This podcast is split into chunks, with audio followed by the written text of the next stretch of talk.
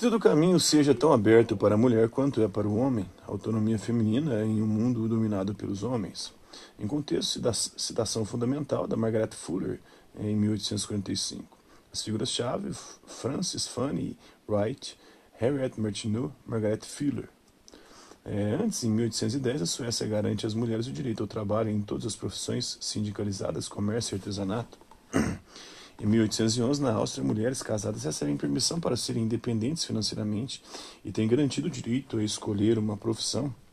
Depois, em 1848, três estados norte-americanos, Nova York, Pensilvânia e Rhode Island, é, promulgam novos atos de propriedade que dão às mulheres o controle do que possuem. Lembrando que antes disso não existia nada disso, né? Antes de cada uma dessas conquistas aqui.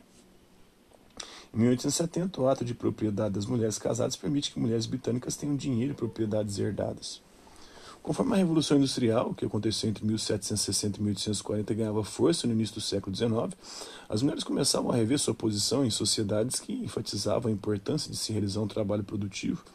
O filósofo francês e socialista utópico Charles Fourier é, que cunhou o termo feminismo, defende uma nova ordem mundial baseada em autonomia cooperativa por homens e mulheres em condições iguais.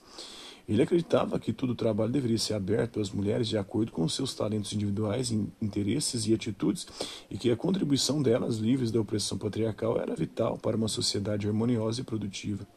Seu ponto de vista se espalhou pela Europa e pelos Estados Unidos, onde nos anos de 1840 e 1850, apoiadores de, suas ideias, criaram várias comunidades utópicas nas quais homens e mulheres viviam e trabalhavam de forma cooperativa.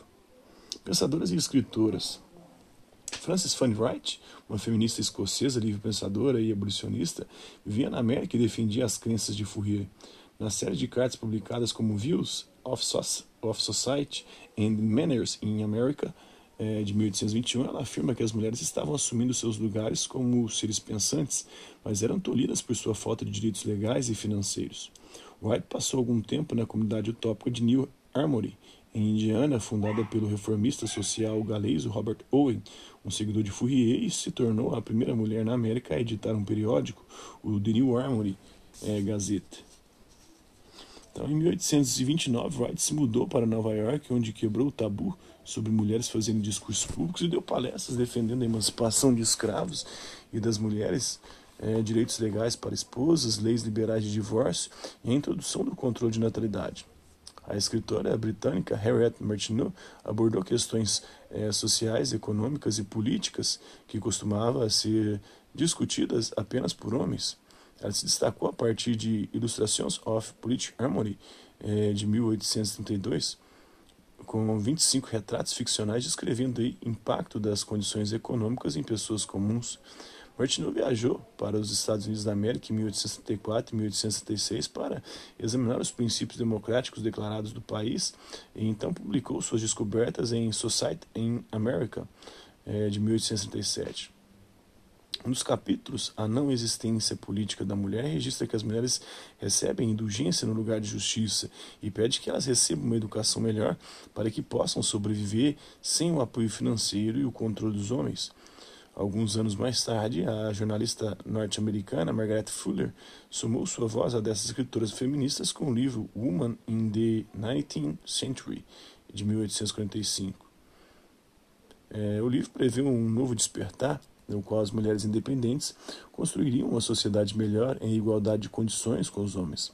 Foram aceitas diferenças físicas entre os sexos. Aí as mulheres aceitam, o feminismo aceita, e grande parte né, depende das vertentes. Tem inúmeras vertentes dentro do feminismo, né? Mas rejeita atributos definidos para cada gênero. Não é homem completamente masculino, nem mulher puramente feminina. Uma declaração que estava bem à frente do seu tempo. Mulheres com acesso à educação tinham poucas formas de sustentar um bom estilo de vida. A partir dos anos de 1870, a introdução de máquinas de escrever ofereceu oportunidades para trabalho de escritório para as mulheres. A extensão dos direitos da mulher é o princípio básico de todo o progresso social, segundo Charles Fourier. Influência duradoura. Essas mulheres inspiraram a luta pela emancipação feminina nos Estados Unidos da América e na Europa. E na segunda metade do século XIX, uma nova onda de ativistas faria suas vozes serem ouvidas força que governantes acabaram se vendo forçados a reconhecer. Enquanto essas vozes eram, de modo geral, da classe média, o crescimento de empresas comerciais e da burocracia aumentou a demanda por mulheres educadas da classe média baixa e da classe trabalhadora para que ocupassem vagas de estenógrafas, é, copistas e guarda-livros, papéis antes executados por homens. No entanto, qualquer autonomia e satisfação pessoal que esses empregos pudessem ter trazido foram reduzidas pelos baixos salários e baixa importância social. O trabalho das mulheres ainda era visto como secundário em relação ao dos homens. Existe na mente dos homens a mesma percepção sobre mulheres e sobre escravos, segundo Margaret Fuller. Henri Martineau, Harriet Martineau, nascida em Norwich, Reino Unido, em 1802, filha de um comerciante de tecidos, Harriet Martineau recebeu uma boa educação, mas foi confinada a esfera doméstica pela visão estrita da mãe sobre os papéis tradicionais dos gêneros. Depois da morte do pai, em 1826, Martineau foi ganhar a vida como jornalista, apesar de ser surda desde os 12 anos. O sucesso de Illustrations of Political Economy é, possibilitou é, que ela se mudasse para Londres em 1832. Lá conheceu pensadores como John Stuart Mill, depois de viajar para a América e para o Oriente Médio, Martineau voltou para casa e continuou a escrever. Ela publicou mais de 50 livros e 2 mil artigos e por toda a vida defendeu a educação para as mulheres, liberdade civis e o sufrágio é, feminino, né, o direito ao voto. Martineau morreu em 1876 em uma casa que ela mesma projetou e construiu em Lake District. Os trabalhos chaves dela, de 1872, nós temos Illustration of Political Economy, de 1866 o Philosophical Ensaios, Ensaios Filosóficos, né? É, 1877 é a Sociedade da América, de 1858 Household Education, né? Então, nascimento do feminismo aí.